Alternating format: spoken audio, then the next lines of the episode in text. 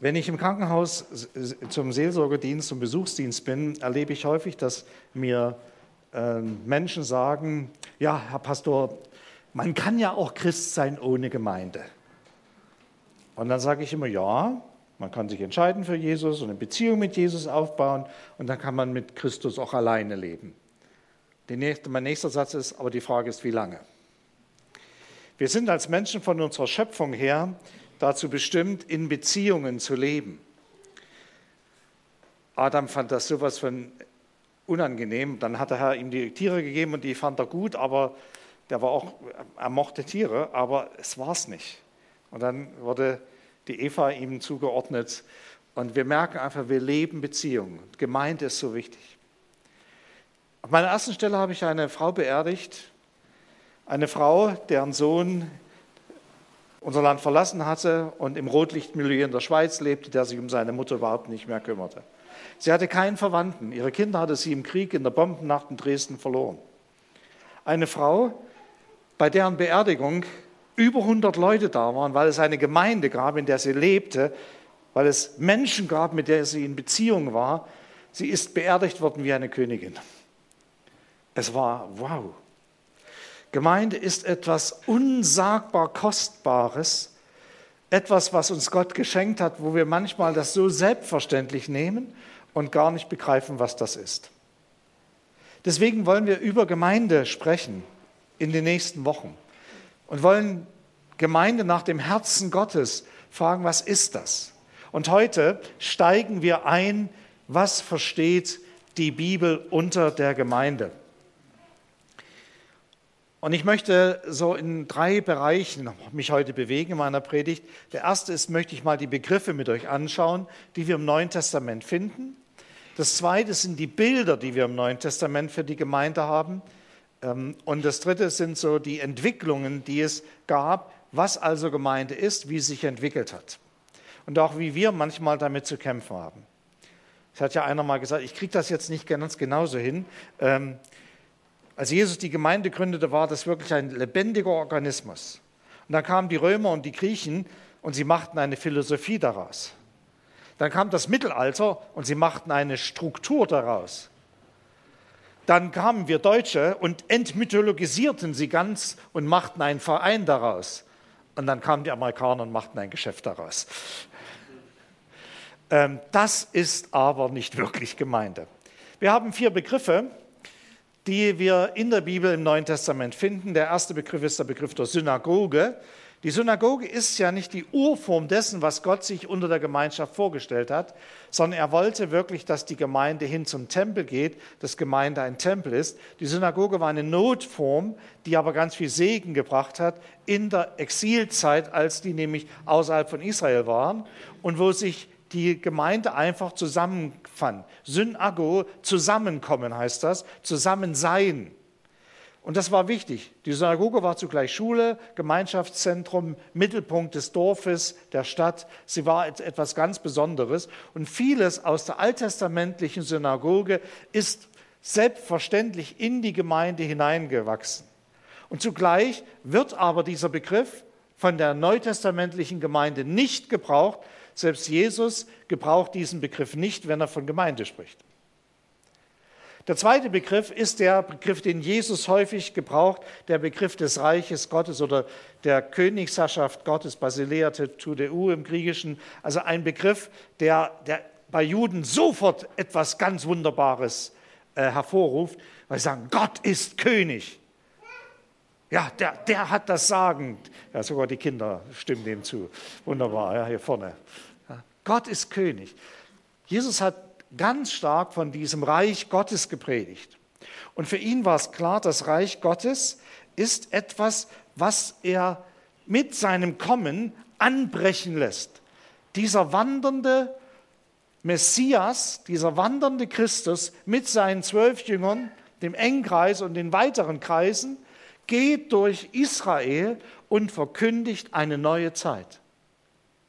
Und er macht deutlich, dass er auf einen Punkt zugeht, was die Jünger nicht verstanden haben, wo er scheitern wird am Kreuz, weil er die Schuld auf sich nimmt und wo er nach drei Tagen durchbricht in die Auferstehung.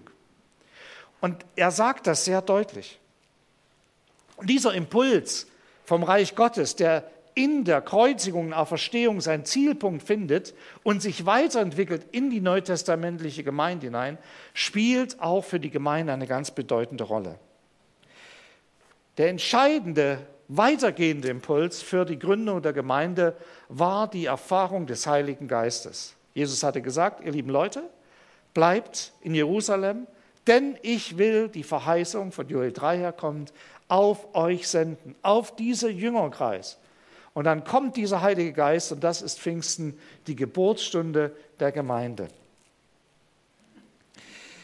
Man hat natürlich ab dieser Zeit verstanden, es ist eine eschatologische, eine endzeitliche Gemeinde. Die Endzeit ist angebrochen. Seit Jesu Kommen auf dieser Erde und sein Sterben und seinen, seine Auferstehung ist die Endzeit, die letzte Zeit, die letzte Phase dieser Erdzeit angebrochen. Also es ist nicht die allerletzte, sondern es ist die letzte Phase. Ja, weil wenn Leute von Endzeit reden, denken die immer an was ganz, ganz, ganz am Ende. Aber eigentlich sind wir in der Endzeit. Wir leben in dieser Phase und es ist genau die Phase der Gemeinde. Deswegen ist der Reich Gottes Gedanke auch ganz wichtig. Das Wort Koinonia ist eigentlich ein Wort, was gebraucht wird für die innere Verbundenheit der Gemeinde. Im Neuen Testament wird dieses Wort gebraucht dafür, wie, wie herzlich wir miteinander in der Gemeinde umgehen. Meistens. Manchmal geht es auch ein bisschen haarig zu, wenn dann so unterschiedliche Meinungen kommen, war schon in der ersten Gemeinde so. Aber dann findet man durch den Heiligen Geist wieder zusammen. Man wird einmütig eines Mutes. Man ist nicht einer Meinung. Es werden nicht alle gleichgeschaltet, aber man hat ein Ziel, auf das man zugeht. Das meint also Koinonia, dieser Begriff. Und der am meisten gebrauchte Begriff für Gemeinde ist der der Ekklesia. Oder Ekklesia, das kann man unterschiedlich aussprechen. Das finden wir in Apostelgeschichte 19 als einen Begriff, wo es für eine gesetzliche Versammlung gemeint ist. Also als, es ist ein säkularer Begriff, der einwandert, den die neutestamentliche Gemeinde übernimmt. Und er meint die Vollversammlung der rechtsfähigen Bürger im Griechentum. Also alle rechtsfähigen Bürger, die Berufenen, die also das durften, die hatten ein ganz besonderes Recht zu entscheiden. Und es wird auch für die, die zum Heer gerufenen, auch dafür wird es verwendet. Also es hat so zwei Seiten, während die Rechtsversammlung das mehr ist als die Heeresrichtung, also so geistlicher Krieg, ist da nicht abzuleiten. Wir finden, wir müssen die nächste Folie mal aufmachen, wir finden natürlich dieses, diesen Begriff ganz stark in den in der Apostelgeschichte und in den Briefen des Paulus wieder. Er schreibt hier an 1 Timotheus 3:15, das ist die Gemeinde des lebendigen Gottes, der Pfeiler und die Grundfeste der Wahrheit.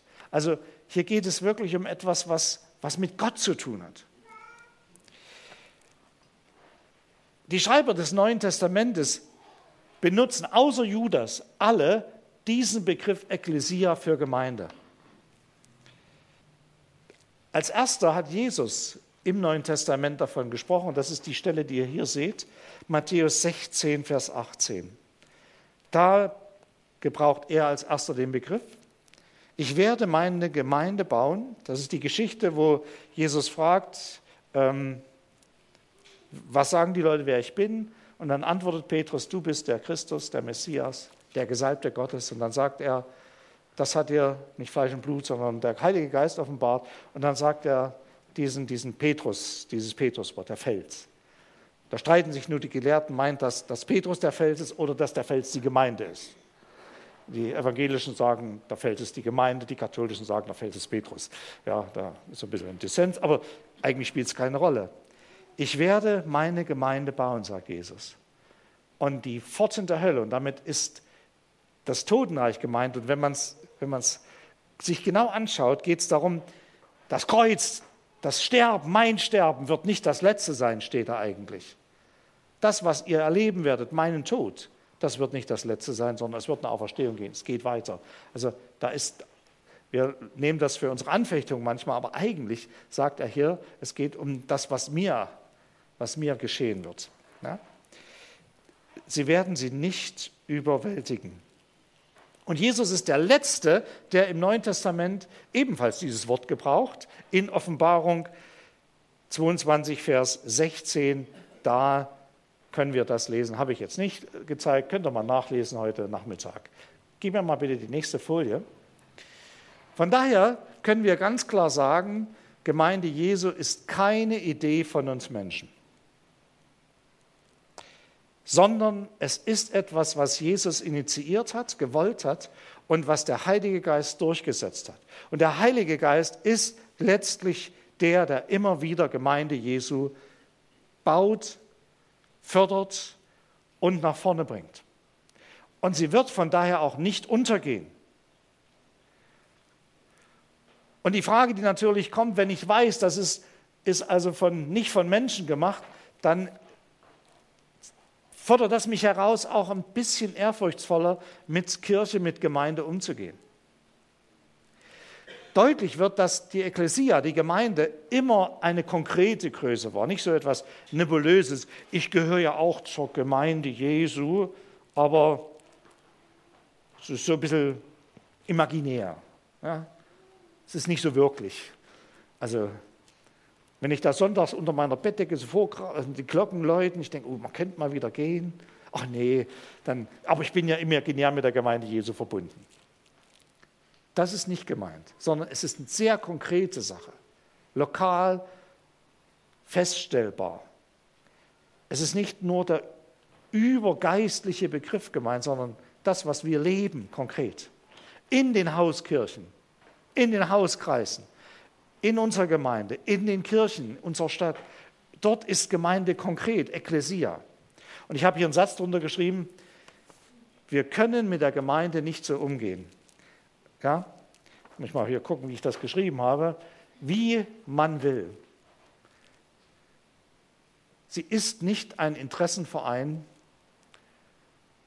der deine Interessen durchsetzt, sondern sie ist das Werk Jesu Christi und des Heiligen Geistes. Bitte respektvoll umgehen, ansonsten kriegt man mit dem Chef Ärger. Das kann passieren. Es ist also eine Gemeinschaft von Menschen, die sich nicht aus ihrem eigenen Antrieb heraus versammelt, sondern weil Gott sie zu sich ruft. Nicht so sehr, damit die Menschen ihre eigenen Gedanken und Vorstellungen verwirklichen, sondern auf Gottes Wort hören, dieses Wort lebendig halten und Menschen in die Nachfolge Jesu rufen. Sammlung und Sendung gehören ganz klar dazu. Und wir haben das Problem, dass wir manchmal denken, äh, in der Gemeinde kann man machen, was man will, aber die Gemeinde ist keine Anarchie. Da gibt es Ordnungen, die uns die Bibel gibt. Da gibt es klare Worte, die uns gegeben sind. Da gibt es eine Leitungsstruktur. Da gibt es ein geschwisterliches Leben miteinander. Da bist du wertvoll. Und selbst die höhere höhere Funktionen haben, sind genauso Bruder und Schwester. Die Gemeinde ist auch keine Demokratie, keine Volksherrschaft. Warum nicht? Weil sie keine Opposition kennt, weil sie keine Gerichtsbarkeit kennen als unabhängige Größe und als, viertes keine Öffentlichkeit als, als unabhängige Größe. Ja, weil es ist ja das so. Aber sie kennt Mitsprache mitwirken, mit engagiert sein. Das ist was anderes. Das gehört aber auch dazu. Das lesen wir im Neuen Testament sehr, sehr deutlich. Da ist die große Frage, wie sollen wir uns verhalten, wenn jetzt die Nationen Christen werden? Vorher waren das nur Juden, die im Gesetz lebten. Gilt jetzt für die Nationen auch, gilt da auch das Gesetz? Und diese Frage war so heiß und der Apostel Petrus und der Apostel Paulus haben einfach nicht gesagt, so, ich weiß es, wie es ist, so wird es gemacht. Sie sind Apostel, sie hätten ja so ein direktives Wort sagen können. Ja? Nein, machen die nicht. Sie sagen nicht, es hat mir und dem Heiligen Geist gefallen, deswegen muss es jetzt so und so sein, sondern sie trafen sich in Jerusalem und dann haben sie mehrere Tage darüber gerungen, nachgedacht, geredet, diskutiert. Und dann haben sie auf die Worte gehört, die die einzelnen weisen Männer, teilweise sehr junge Männer, gesagt haben. Und dann am Ende haben sie gesagt, es, nicht, es hat mir und dem Heiligen Geist gefallen, sondern es hat uns und dem Heiligen Geist gefallen. Also merkt ihr, dass, dass also eine Gemeinschaft schon einen ganz entscheidenden Faktor für die Gemeinde darstellt und dass also auch in Leitungsgremien Teamarbeit das Übliche war. Nicht der Einzelkämpfer, sondern das Team sind in dieser Stelle sehr stark nach vorne. Zweites Beispiel finden wir, als der Paulus mal wieder durch die Gegend sockt. Und er hat so das Ziel, da mache ich, und der war ja nicht alleine, war ja auch mit dem Team, immer unterwegs. Er sockt durch die Gegend da unten in der heutigen Türkei, dort wo gerade jetzt geschossen wird, ja, wo Krieg ist, ja, urchristliches Gebiet. Und dann steht, der Heilige Geist wehrte uns. Der Heilige Geist wehrte uns zweimal. Interessant, er schreibt nicht, der Lukas, der Heilige Geist wehrte Paulus, sondern immer das Wir. Und dann kriegt Paulus dieses, dieses Bild des mazedonischen jungen Mannes und er ist begeistert davon und erzählt es den anderen. Und dann wurde uns klar und dann suchten wir ein Schiff, steht da. Da steht ein Wort, dass die wirklich darüber beraten haben. Und dann sind wir losgefahren. Merkt ihr? Keine, keine hochgeistlichen Einzelkämpfer mit großen Führungsansprüchen, sondern Leute, die wissen um ihre Berufung in der Leitung. Von daher ist die Gemeinde keine Demokratie, aber sie ist auch keine Autokratie, wo also eine Diktatur, eine Theokratie aufgerichtet wird. Oh, ihr habt heute Fremdworte, die ihr hören müsst. Also seid ihr noch da? Könnt ihr noch oder seid ihr schon, habe ich euch schon abgehängt? Ja? Wo, wo oben einer an der Spitze steht und alles wird gemacht, was ich sage. Ja, der Pastor hat hier das Sagen, also bitteschön, also jetzt lachen wir mal alle. Nein, bitte nicht so etwas. Das hat es alles gegeben. Der Gesalbte des Herrn darf bitteschön nicht kritisiert werden. Wer hat mich die letzte Woche kritisiert? Im Geist, Brüder, Schwestern. Nein, man darf kritisiert werden, aber nicht Kritik, die niederschmettert, sondern ermutigt. Die hilft. Wenn du mir sagst, Michael, du bist doof und was du machst ist doof, dann ist das für mich so segensvoll, weil ich da klar weiß, was ich machen soll. Da weiß ich nicht, was ich machen soll. Äh, da stehe ich da und denke, was mache ich denn falsch? Sag mir doch mal. Wie kann ich es richtig machen? Hilf mir, Bruder. Aber diese Unantastbarkeit von geistlichen Leitern, ich komme aus der Pfingstbewegung, habe meine Abschlussarbeit am Theologischen Seminar über die Geschichte der Pfingstbewegung geschrieben. Und da habe ich so viele solche autokratischen Leiter kennengelernt, die in der Regel das, was sie am Anfang ihres Lebens, in jungen Jahren aufgebaut haben, haben sie am Ende ihres Lebens mit ihrer diktatorischen Haltung mit dem Arsch wieder eingerissen. Traurig. Wenn du siehst, nicht alle, glücklicherweise, einige haben, haben, haben wirklich eine neue Art gefunden. Und einige waren von Anfang an klar auf der Linie des Heiligen Geistes. Dass man sich zurücknehmen kann und sagt, Heiliger Geist, ich will hören, was meine Schwestern und Brüder sagen. Für uns, die wir älter geworden sind, ist das ein ganz wichtiger Punkt. Dass wir nicht meinen, dass was wir sehen, was, was wir denken, erfahren haben, dass wir, dass wir offen bleiben für das Wirken des Heiligen Geistes. Von daher keine Autokratie. Schauen wir mal, was für Bilder gibt es denn, und das ist jetzt nicht ganz vollständig. Wir haben eines der wichtigsten Bilder, das ist das Bild des Leibes. Da werden wir nächsten Sonntag ein bisschen mehr drüber hören. Da, äh, da gibt es ganz viele Stellen. Das zweite ist das Bild eines Bauwerkes, eines Tempels Gottes. Das ist sehr interessant. Bei dem Leib wird deutlich, dass Gemeinde immer etwas ist, was sich verändert, was Dynamik hat, was beweglich sein muss. Sobald eine Gemeinde starr wird, wird es problematisch, weil der Heilige Geist ist einfach beweglich der setzt in Bewegung und der lässt einen manchmal ganz schön in Bewegung sein. Das erlebt man auch als Pastor, dass man manchmal vom Heiligen Geist dann so einen Schubser kriegt. Ja, man ist so in seinem gewohnten Umfeld und auf einmal kommt er und sagt, jetzt mach's mal anders. Das herausfordern. Liebe Gemeinde, ihr habt mich die letzten Jahre mächtig durch den Heiligen Geist an der Stelle herausgefordert. Ich habe die letzten acht Jahre ganz viel an Veränderungen erleben müssen, in meinem Denken, in meinem Fühlen, in meinen Vorstellungen. Und das ist gut so. Und ich möchte euch Jüngeren das genauso raten, dass ihr auch in dieser Beweglichkeit seid, bleibt und nicht denkt, weil ihr irgendwas erlebt habt, das ist es schon. Es kommt noch mehr vom Heiligen Geist. Ja? Nichts ist schlimmer als das Festhalten und Einwecken einer alten Erweckung. Der Heilige Geist gibt frisch Gemüse. Ich habe jetzt nicht frisch Fleisch gesagt, ja?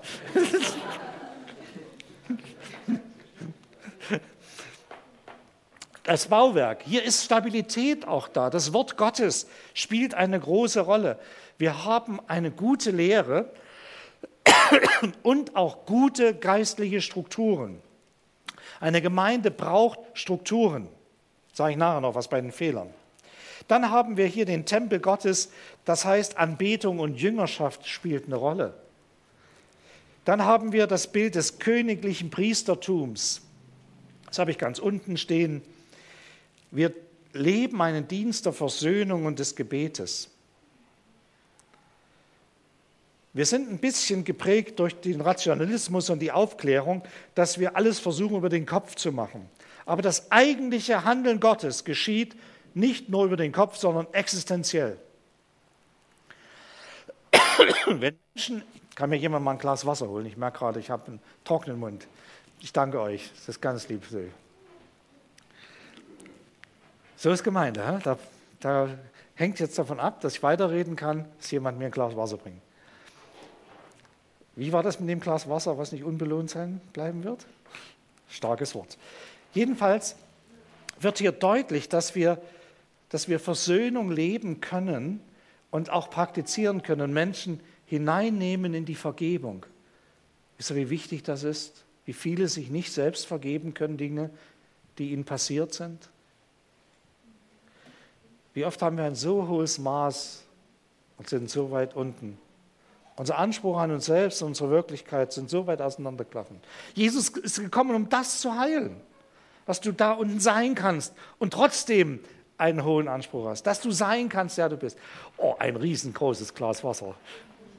Danke dir. Jetzt trinke ich euch mal was vor, aber es entschuldigt bitte, das ist. Nächste Bild, was wir haben, ist das Volk Gottes oder die Herde Gottes. Wir sind eine Kontrastgesellschaft zu unserer Gesellschaft. Und da ecken wir auch immer wieder an. Gemeinde Jesu Christi ist in dieser Welt aneckend herausfordernd, provozierend. Wenn nicht alle, alle Hurra schreien, das darf uns nicht wundern. Es kann passieren, dass wir manchmal in Verfolgungssituationen hineinkommen, weil wir Gemeinde Jesu sind. Man muss sich natürlich nicht das Märtyrertum suchen. Ja, es gibt auch Leute, die immer, äh, weil ich, ich, die böse Welt und ich bin ja richtig und weil ich richtig bin, ja, haben die was gegen mich. Manchmal sollte man sich einfach auch ein bisschen liebevoll mit seinen Nachbarn verhalten und, und den nicht also jede, jede Woche den äh, Briefkasten mit Traktaten vollschmeißen. Also das ist nicht immer gut. Und ich wundere, warum die dann ärgerlich sind auf einen. Ja. Die Braut Christi, die Heiligen, hier ist dieses Wachsen in die Christusgemäßheit, die Heiligung. Gemeinde ist etwas Wunder, Wunderschönes. Wenn du dienen willst in der Gemeinde Jesu, musst du sie lieben. Manchmal muss man bitten, dass man die Gemeinde lieben kann. Das ist eines der wichtigsten Gebete für Pastoren. Herr, gib mir Liebe für die Gemeinde. Vor allen Dingen für die Schafe, die manchmal ein bisschen schubsig sind, so ein bisschen. Aber es ist wirklich, das hat mir ein alter, ich denke, es war der Bruder Unger, der mir das gesagt hat, der alte Pastor aus Sosa. Der hat mir gesagt, Michael, liebe die Gemeinde. Da war auch schon über 90. Hat er mir das auf dem Weg mitgegeben. Das habe ich mir gemerkt. Und das ist ganz wichtig. Und sie ist ein Hauswesen Gottes. 1. Timotheus 3,15. Es bedarf bestimmter Ordnung, damit sie funktioniert.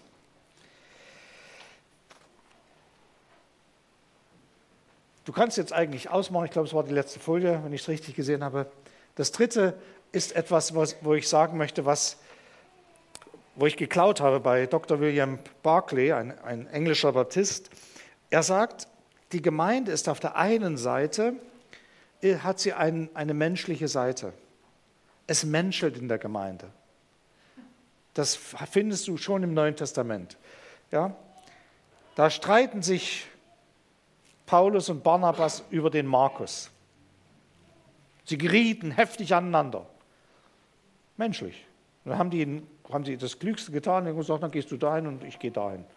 Sie sind erstmal auf Distanz gegangen. Du hörst von Streit. Das gehört mir dazu. Das ist nicht unbedingt etwas, wo wir sagen, oh schlimm, sondern es ist einfach, wir sind Menschen. Wir haben cholerische Charaktere, die gleich puff, losgehen. Wir haben Phlegmatiker, die ganz ruhig so durchs Leben wandern und komme ich nicht heute, komme ich nicht morgen leben. Ja, also wir haben ganz unterschiedliche Erfahrungen, Hintergründe. Das gehört auch dazu. Und das sollte man auch nicht geistlich immer bewerten, sondern einfach natürlich handhaben. Es gibt diese menschlichen Züge. Wir sind als Menschen Bausteine in der Gemeinde. Und wir werden, an uns wird herumgeschliffen, bis wir passend sind. Und dann irgendwann sind wir so weit passend und dann muss der Mörtel des Heiligen Geistes dazukommen und dann passt das wunderbar dazu. Und dann sind wir eine Kraft, ein Bollwerk. Und zugleich ist die Gemeinde auch eine geistliche Größe. Es ist die Gemeinde unseres Herrn Jesus Christus. Sie gehört keinem von uns, auch mir nicht, auch nicht den Ältesten. Sie gehört Jesus und seinem Heiligen Geist. Und sie hat eine übernatürliche Komponente. In der Gemeinde Jesu können Dinge passieren, die in der Welt nicht passieren. Da können Menschen während des Gottesdienstes geheilt werden oder auf Gebet hin. Menschen können neu berufen werden in Dinge, die sie für unmöglich halten. Da kann ein Sechsjähriger eine Berufung bekommen, Missionar in Afrika zu werden und seine Eltern sagen, ja, wärst mal groß, Junge. Und am Ende ist Reinhard Bonke der, der Afrika auf den Kopf stellt. Versteht ihr? Das kann passieren. Da wirkt Gottes Geist und er kann mit dir etwas machen. Du sagst, ich bin jetzt 70, mit mir nicht mehr. Nee. Ja? Maria Prean sage ich nur. Ja? Gott hat Möglichkeiten. Und dann musst du nicht strampeln und sagen, jetzt muss ich aber, sondern er wird es tun. Das Übernatürliche kommt in das Natürliche hinein. Wir müssen und dürfen damit viel mehr rechnen, dass Gott wirkt. Ja, aber das habe ich nicht sicher, das kann ich nicht kontrollieren. Was ist, wenn ich jetzt bete und es passiert nicht? Was ist, wenn ich was sage und es wird nicht? Und ich kenne diese Gedanken alle. Aber das ist doch Gottes Verantwortung.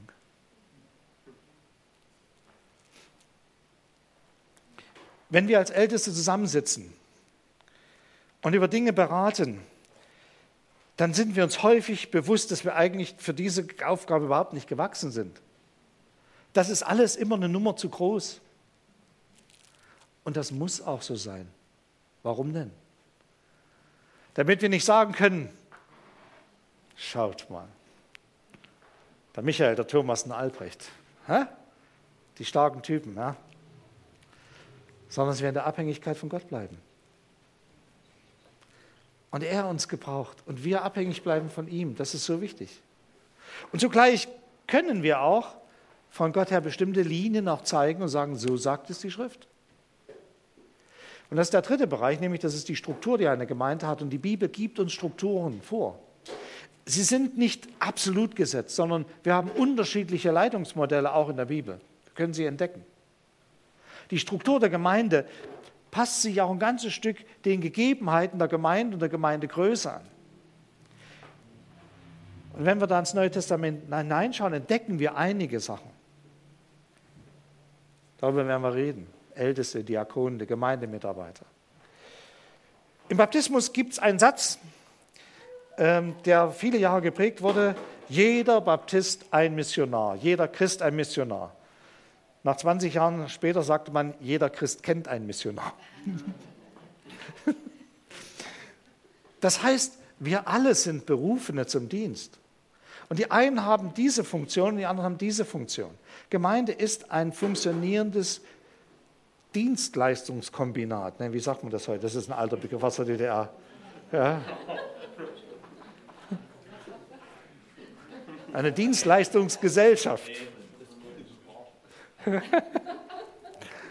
Wir merken also, da, da wirst du benötigt. Du hast eine Aufgabe. Gott, stell dich nicht in eine Gemeinde, damit du dich sonntags hierher setzen kannst und sagst, nun warte ich mal ab, was der Pastor Nettes zu sagen hat, baut mich das auf. Ist es toll? Ist er vom Geist geleitet? Äh, wenn nicht, naja, dann suche ich mir eine andere Gemeinde.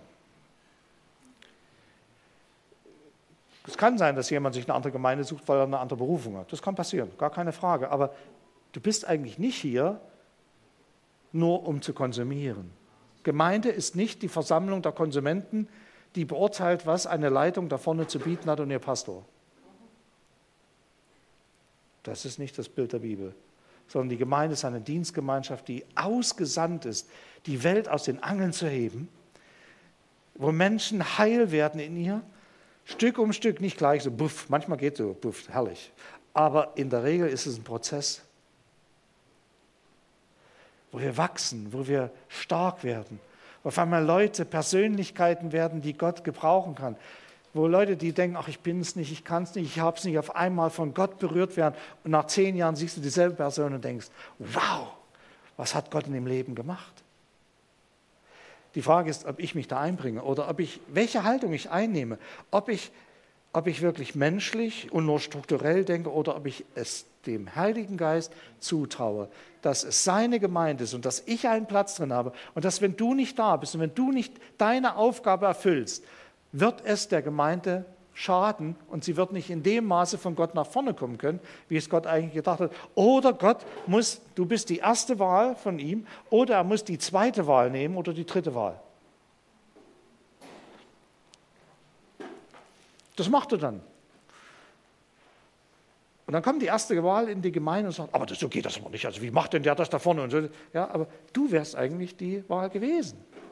Aber du hast dich in die Konsumentenhaltung hineinbegeben. Gott hat was vor. Und ich, ich möchte euch ermutigen, an dieser Stelle wirklich fröhlich auf Gott zu vertrauen und zu sagen, Herr, wenn du das willst, dann probiere ich das mal aus. Und wir dürfen Fehler machen. Bei Gott dürfen wir total versagen. In der Gemeinde darf versagt werden.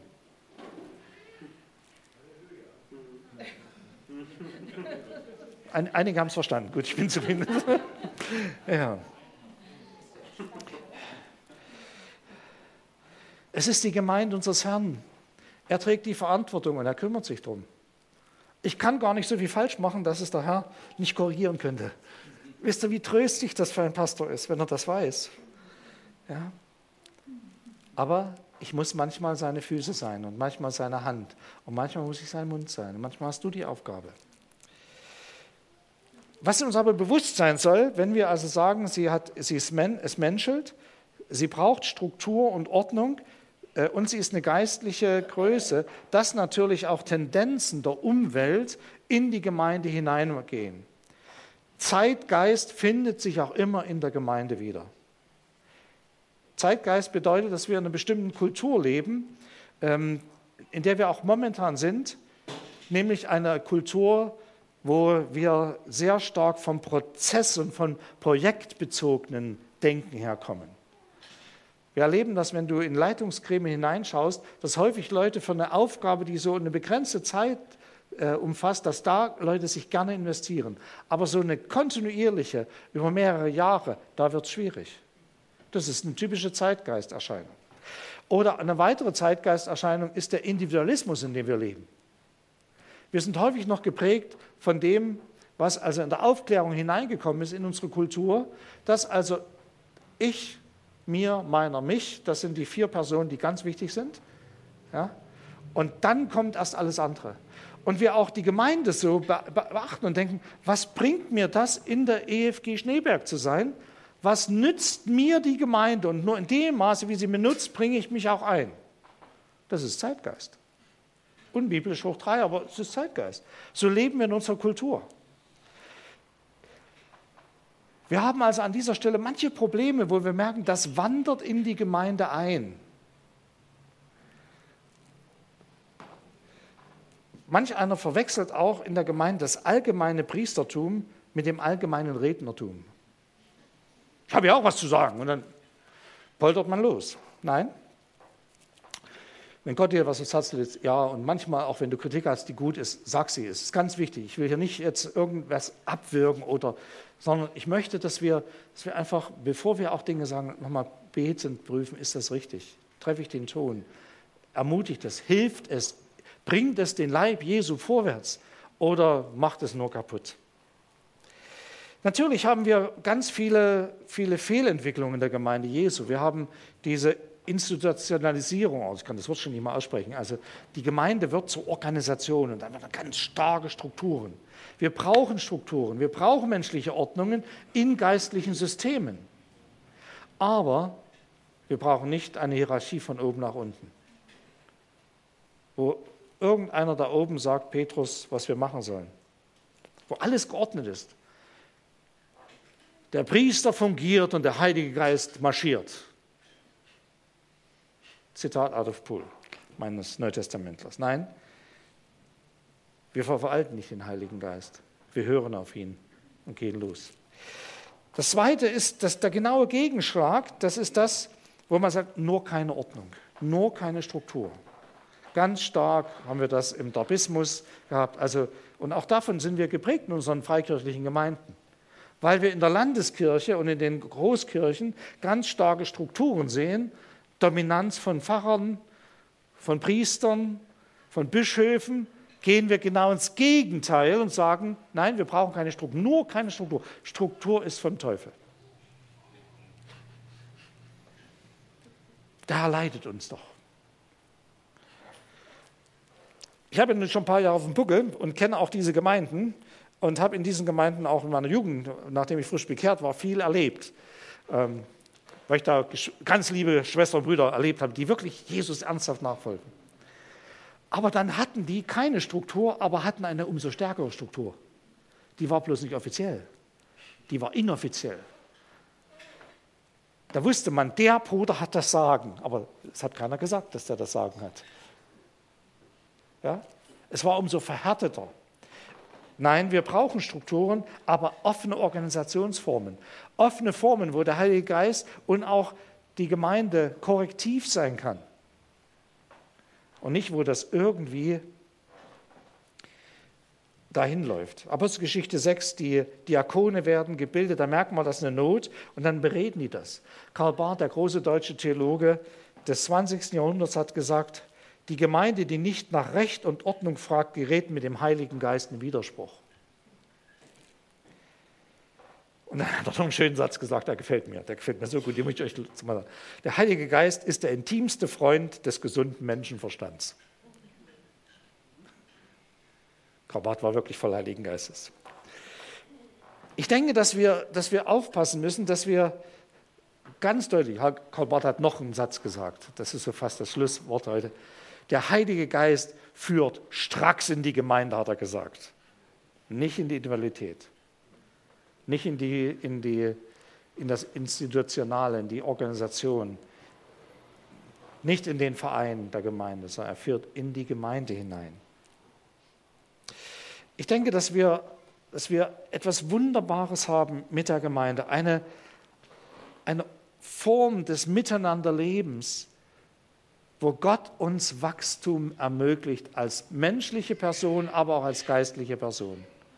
Und ich möchte euch einladen, mal selber zu überlegen, wie, wie, wie sehe ich eigentlich Gemeinde? Was ist denn so mein Bild?